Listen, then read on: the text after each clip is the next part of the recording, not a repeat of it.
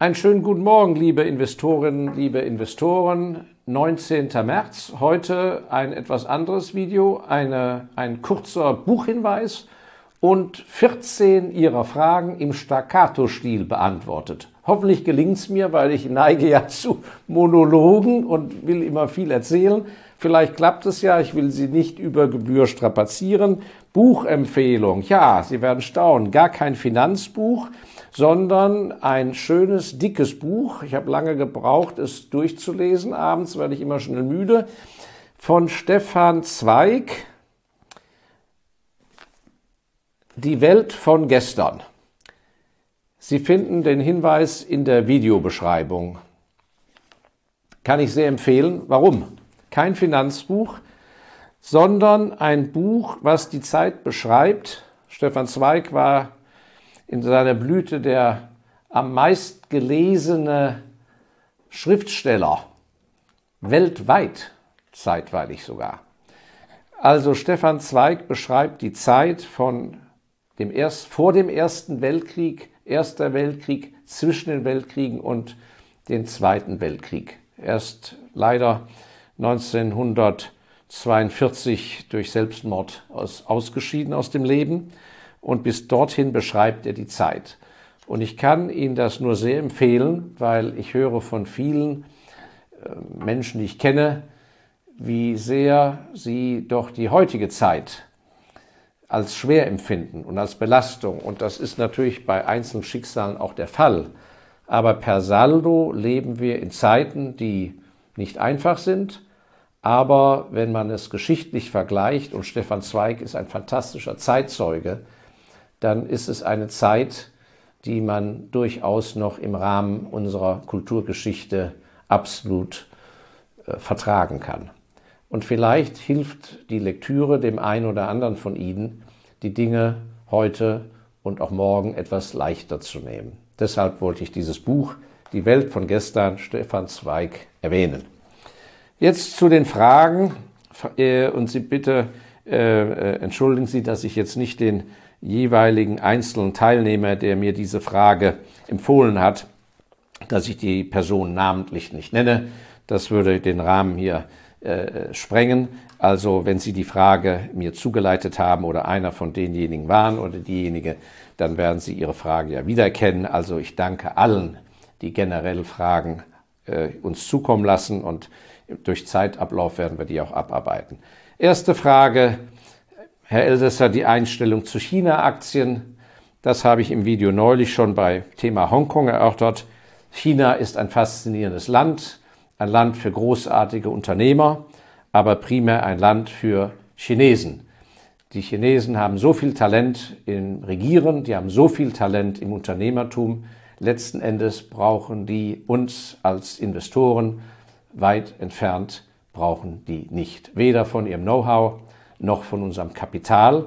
Und äh, die Rolle der Börsen in China ist eine ganz andere Rolle als die Rolle der Börse in New York London, Paris, Zürich oder Frankfurt.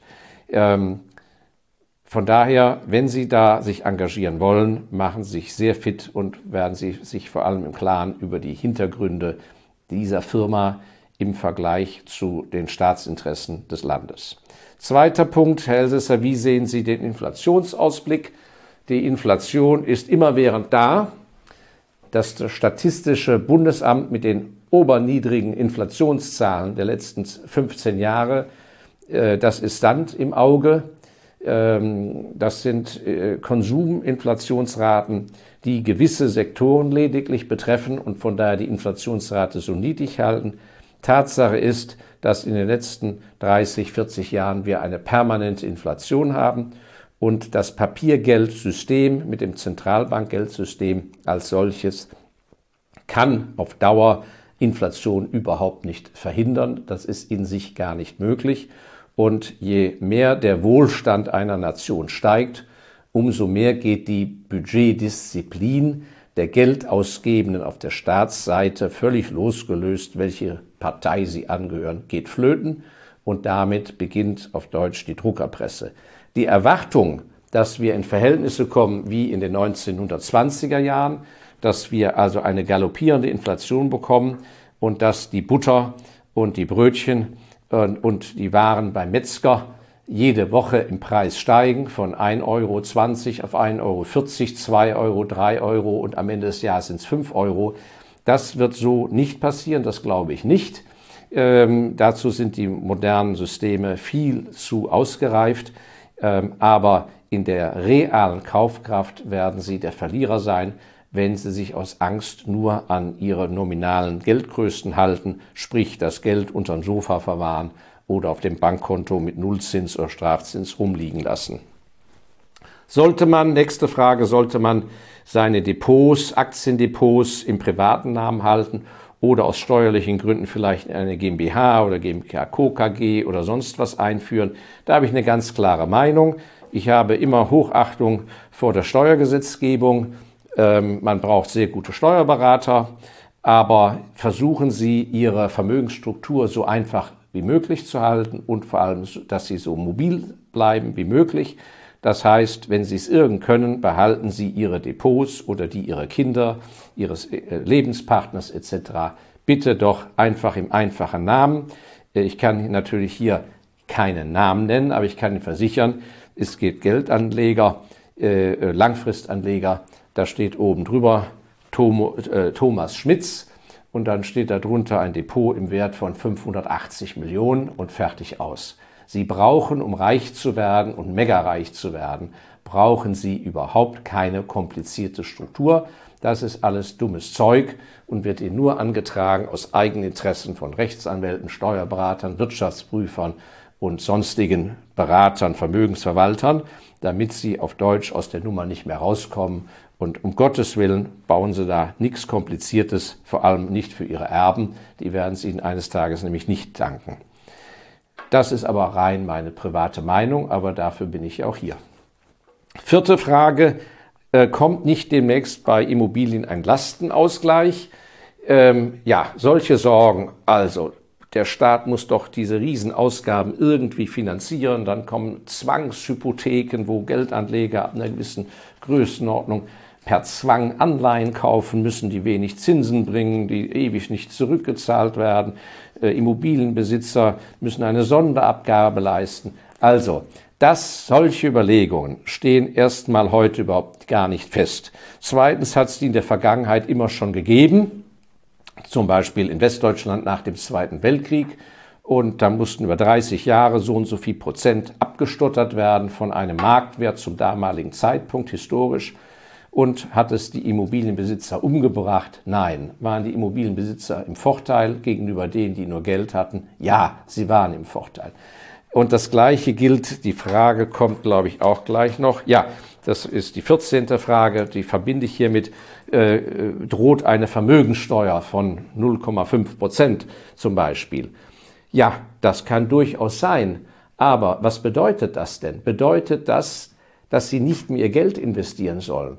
Glauben Sie, dass diejenigen, die jetzt daraufhin keine Häuser mehr haben und nicht in gute Aktien investieren, ja, vor lauter Sorge, äh, dass, weil Belastungen kommen, meinen Sie, dass diese Leute besser fahren als diejenigen, die eine gescheite Immobilie weiter halten, Mieteinnahmen kassieren oder die an exzellenten Firmen beteiligt sind? Hm, die Antwort ist ja wohl klar. Und ich darf darauf hinweisen, natürlich wünsche ich mir keine Vermögenssteuer. Das wäre natürlich schrecklich in einer Zeit von Nullzinsniveau. Aber Tatsache ist, in Deutschland zumindest, gab es immer schon für viele, viele Jahrzehnte eine Vermögenssteuer, und zwar unter einer sehr konservativen Regierung. Es gab immer Vermögenssteuer, bis ich, ich habe jetzt nicht nachgeschaut, bis zu welchem Jahr das war. Aber ich erinnere mich, in den 1980er Jahren hat sich mein Großvater prächtig jedes Jahr aufgeregt, dass er Vermögenssteuer zahlen musste, und zwar immer auf den Stichtagwert seines Depots. Aber Frage, ist er darüber ärmer geworden? Nein, weil er hatte gute Aktien, die sind im Wert gestiegen. Also, das nennen, nennen die Angelsachsen Cost of Doing Business. Die Vorstellung, dass sie im Schlaf wagen, wie wir die letzten 20 Jahre mit unseren Fonds, die sich verdreifacht haben, der MF-Fonds Special Values, eine Verdreifachung im Schlafwagen reich geworden dass das geht, ohne dass man auch mal einen Fahrschein irgendwie ein bisschen lösen muss oder äh, das Fenster lüften muss oder mal eine Currywurst bezahlen muss. Das ist doch sonnenklar. Also schauen Sie doch bitte nicht auf die Pfennige, konzentrieren Sie sich, wie Sie aus einem Euro zehn Euro machen. Also so Zeug kann kommen, aber im Zweifelsfall ist es besser, Sie werden etwas belastet, aber Sie besitzen etwas. Der Weg auf den Aufbau von Besitz zu verzichten, das ist der Weg ja wohl in die Vollarmut. Dann haben Sie auch keine Ausgaben, aber Sie besitzen auch nichts. Und Besitz belastet, aber nur den, der sozusagen nicht da weiß, mit umzugehen. Fünfte Frage, vielmehr jetzt dann die sechste. Ja, wie kann ich mein Aktien-Know-how konkret vertiefen? Äh, wo kriege ich erklärt, was ist Kurs-Gewinn-Verhältnis und so weiter? Also erstens können Sie da viel im Internet rein an sachlichen Fragen geklärt finden. Da müssen Sie ein bisschen fleißig sein. Und der andere Tipp ist, das hängt natürlich ein bisschen davon ab, wo Sie wohnen. Schauen Sie doch, ob es nicht im weiteren Umfeld einen Aktienclub gibt. Ich habe mal einen Vortrag gehalten in einem Aktienclub in München. Das war wirklich wunderbar, sehr gut organisiert. Aktienclubs sind freiwillige Treffen von Privataktionären, die kommen zusammen im regelmäßigen Rhythmus, tauschen sich aus, keiner will was von dem anderen. Und da, wenn Sie ein Neuling sind, äh, erleben Sie erfahrene Leute wenn Sie schon Erfahrung haben, können Sie sich gut austauschen. Also ähm, das ist meiner Ansicht nach leider ein bisschen eingeschlafen in einigen Ländern. Aber äh, schauen Sie da mal, ob es nicht da doch etwas gibt. Ähm, das muss ja auch auf digitalem Weg möglich sein. Das ist, äh, da haben Sie zumindest die Gewähr, dass Ihnen keiner was verkaufen will. Und da ist viel, viel Know-how vorhanden. Also bitte hinwenden an die Aktienclubs. Dann ähm, Frage, ähm, soll man Aktien, ausländische Aktien immer an der Heimatbörse kaufen? Das kann man schnell beantworten. Wenn es sich um kleinere Beträge handelt, sind die Spesen zu hoch, um an der Heimatbörse zu kaufen. Sprich, Sie interessieren sich für eine kanadische Aktie, dann müssen Sie die bis zu einem gewissen Geldbetrag, müssen, das hängt von den Gebührensätzen Ihrer Bankverbindung ab, dann müssen Sie die hier in Frankfurt ganz normal kaufen. Der Preis ist de facto der gleiche. Das wird immer eins zu eins äh, zeitgleich mehr oder minder von der kanadischen Währung dann auf die Euro-Währung umgerechnet. Aber ab einer gewissen Summe sollten Sie die höheren Spesen, vor allem wenn Sie ein Langfristanleger sind, die höheren Spesen nicht, sollten Sie nicht abhalten, an der Heimatbörse zu kaufen, weil wenn Ihre Aktienposition im Laufe der Jahre groß und größer wird, dann ist da Platz hineinzuwachsen und sie haben wirklich sozusagen ihre, ihr Geld am Puls des Geschehens. Ich liebe die Heimatbörsen. Ich habe überhaupt nur an Heimatbörsen meine Aktien. Ja, dann eine interessante Frage. Ähm, sollte man, äh, um sich beruflich zu verbessern, Rhetorikkurse belegen? Da kann ich nur sagen, wenn Sie das Gefühl haben, dass Sie da ein Manko besitzen, ja, da kann ich nur sagen, unbedingt. Es gibt hervorragende Anbieter, müssen immer durchs Internet gehen, in Österreich, Schweiz, Deutschland, hervorragende Anbieter, wo in kleinen Gruppen das gelehrt wird, Wochenendseminare, wenn das mal wieder alles erlaubt ist, sollten sich der Sache unbedingt hinzuwenden. Und ich danke für diese Frage, denn es führt zu einem weiteren Punkt, die Vorstellung, dass man mit dem Ende der Schulzeit, dass man mit dem Ende seiner Ausbildung im Betrieb oder Universität ausgelernt hat, ist ein ganz großer Schmarren. Wenn Sie auf Dauer ein kluger Investor sein wollen, müssen Sie alle zwei Jahre in irgendetwas in Ihr Know-how investieren. Und das Beste ist live. Live. Nicht zu Hause hockend, sondern wo Sie mit anderen Menschen zusammenkommen, mit einem hervorragenden Trainer. Und Sie können ja richtig so ein Zehn-Jahres-Programm machen, denn auch hier gilt, nicht nur bei Firmen muss man investieren, Sie müssen vor allem in sich investieren, denn Sie mit Ihrer Wahrnehmung, Menschenbeurteilungskraft, in Ihrer besseren Vermarktung im Beruf, das sind die eigentlichen Erfolgskriterien. Ja, dann, wie steht Herr Elsässer zum Thema Cannabis? Das ist doch ein boomendes Geschäft. Ja, da habe ich eine klare Meinung. Jeder von uns soll als Investor sollte sich seinen eigenen Ethikkatalog aufbauen. Ich halte überhaupt nichts von Investments, wo einfach gesagt wird, das ist ein jetzt nachhaltiger Fonds oder ein äh, ESG-Fonds und wie das alles heißt. Da gibt's gute Sachen, aber auch furchtbar viel Marketing-Mogelpackungen. Ich habe schon immer, und das haben wir bei der Fondsgründung 2002 ähm, schon gemacht beim ME-Fonds Special Values. Wir haben einen eigenen Ethikkatalog, dass wir sagen, in die und die und die Branchen, was weiß ich, Casino-Werte, Bordell, äh, äh, Rüstungsindustrie, äh, Tabako oder was auch immer, investieren wir nicht. Aber wir leben in einer freien Welt und Gott sei Dank sind Sie mit Ihrem eigenen Kapital frei beweglich und es wäre vermessen, dass irgendeine übergeordnete Stelle Ihnen verbietet, in gewisse Branchen zu investieren. Denn jeder hat seinen eigenen Ethikkatalog und was eine gute Ethik ist und eine schlechte, das ist eine subjektive Sache und ändert sich auch durch Zeitablauf, was in manchen Staaten 10, 20 Jahre lang hoch erlaubt war, ist plötzlich verboten und umgekehrt. Ja, ein guter Punkt, Frage 10.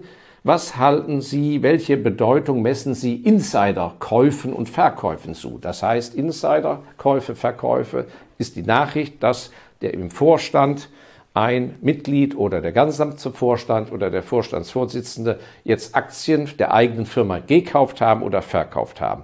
Ja, Sie werden lachen, was ich sage. Dem messe ich überhaupt keine Bedeutung zu. Gute Vorstände sind dazu da, die Firma hervorragend zu managen und zu führen.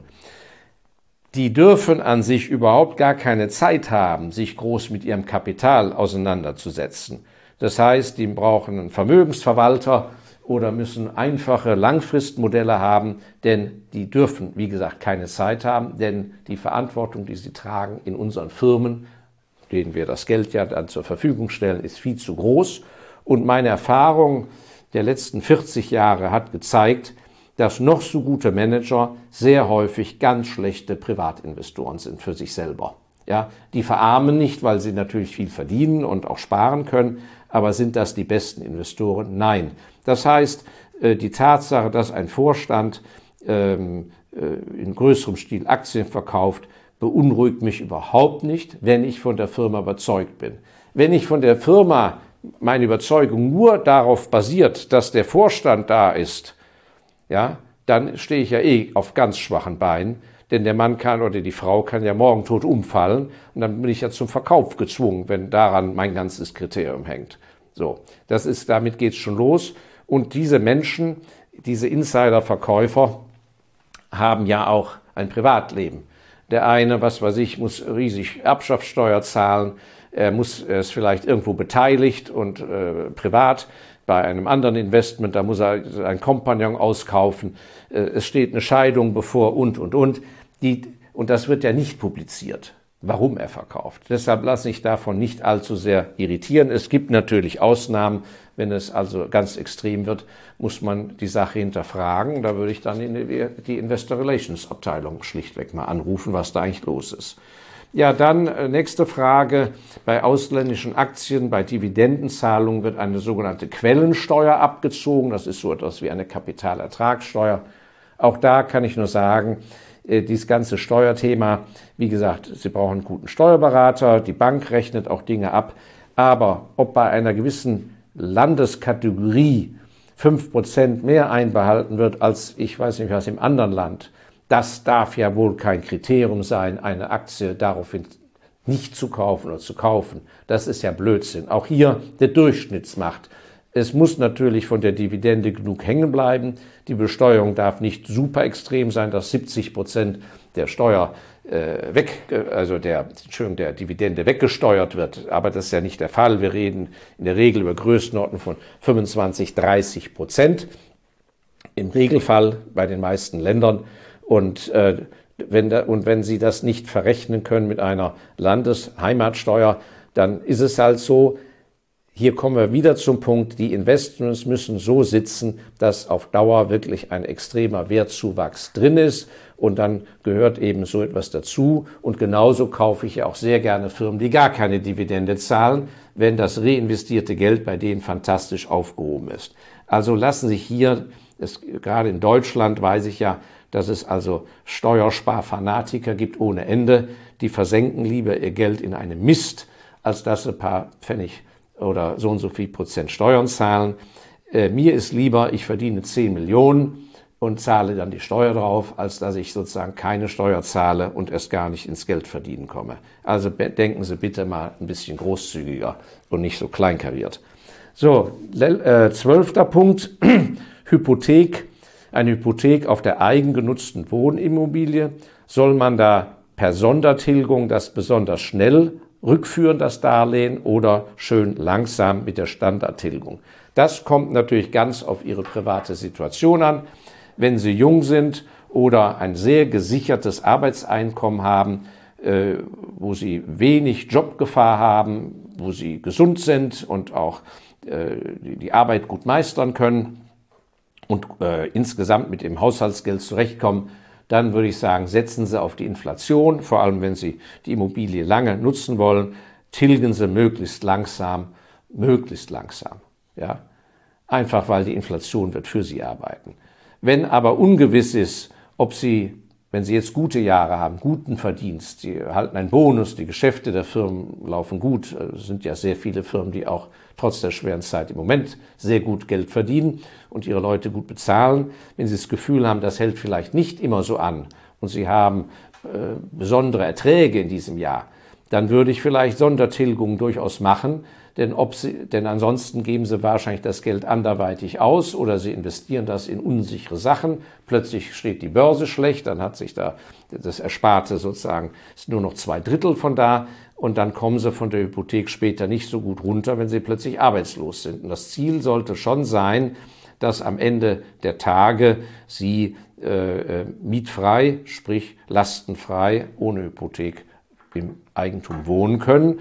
Es sei denn, Sie wollen zwischen den aussteigen und einfach Mieter werden. Das ist ja auch okay. So, dann äh, vorletzte Frage, Aktien auf Kredit. Soll man Aktien auf Kredit kaufen? Die Zinsen sind ja so niedrig. Im Englischen nennt man das to buy on margin, also auf, auf eine Marge. Äh, und viele Banken finanzieren ein Depot, wenn sie mit dem neu geliehenen Geld das Depot weiter größer machen, also das Geld nicht anderweitig verwenden, sondern mit dem gesicherten Kredit durch ihr Aktienportfolio, ihre Aktienanzahl erhöhen. Da kann ich nur sagen, lieber nicht. Es ist eine große Versuchung, aber es ist eine große, große Gefahr. Äh, ich habe es erlebt, dass Leute ihr gesamtes Geld komplett verloren haben. Im Crash 2008, 2009 sind Rohstoffaktien von großen Rohstoffunternehmen 80 Prozent im Kurs gefallen, 90 Prozent zum Teil gefallen. Das war, die Firmen sind nicht bankrott gegangen, aber der Kurs war so tief. Das heißt, wenn Sie 30 Prozent Ihres Depots beliehen hätten und der Kurs fällt 80 Prozent, dann sind Sie nicht nur Ihr Geld los, sondern Sie schulden der Bank sogar noch Geld. Also ganz, ganz gefährlich würde ich nur äh, Menschen anraten, die, die den Kredit, den sie da aufnehmen, innerhalb ganz kurzer Zeit über ihr Arbeitskommen, Arbeitseinkommen oder über andere Erträge außerhalb der Börse den Kredit jederzeit tilgen können, sodass die Bank sie nicht zwingen kann, das Aktienportfolio verkaufen zu müssen. Das ist der entscheidende Punkt. Ja, und als letztes die Frage, was halten, Herr Eldesser, was halten Sie von Optionen und Optionsscheinen? Das ist ein sehr spannendes Thema, da kann man sehr viel Geld mit verdienen, aber Sie brauchen sehr viel Know-how und müssen sehr ausgeschlafen sein, denn der entscheidende Punkt und Unterschied zur Aktie ist, Aktien können Sie, wenn Ihre Überlegungen falsch sind, langfristig durchhalten. Da bleiben Sie einfach, wenn die unbelastet sind, wenn Sie das Geld nicht brauchen, da bleiben Sie darauf sitzen und warten ab, bis, die, bis es wieder besser wird, bis die Firma einen besseren Vorstandsvorsitzenden bekommt oder bis eine Tochtergesellschaft abverkauft wird und die Kurse auch mal wieder steigen. So, das können Sie alles aussitzen. Bei Optionen und Optionsscheinen ist fast immer eine zweite ganz gefährliche Sache, das ist der Zeitfaktor. Das heißt, die Option läuft zu einem gewissen Termin aus und bis dahin ist dann das Geschäft abzuwickeln. Und entweder haben Sie dann einen Erfolg oder aber meistens haben Sie eben einen Totalverlust. So. Und die Auswahl eines guten Investments in sich von der Sache her ist schon eine riesen Herausforderung und erfordert so die ganze Kraft. Ja, das schüttelt man ja nicht aus dem Arm, Ärmel, dass man über fünf, zehn Jahre, 15 Jahre wirklich ein tolles Portfolio sich zusammenbaut und immer umschichtet und so weiter, sich gleichzeitig noch zu belasten, dass man sagt, bis zu dem und dem Termin tritt aber der Kurs in der der Höhe ein und dann verdiene ich erst. Das ist natürlich eine zweite Hausaufgabe, die Ihnen da aufgepackt wird. Manchen Leuten macht das Spaß, aber sie sollten sich wirklich, bevor sie sich daran wagen, wirklich äh, bilden, fit machen und äh, das Know-how anreichern. Äh, und dann werden Sie ja sehen, probieren Sie es mal aus und dann werden Sie ja sehen, wie Sie damit zurechtkommen, auch nervlich und auch in Ihrem Portemonnaie.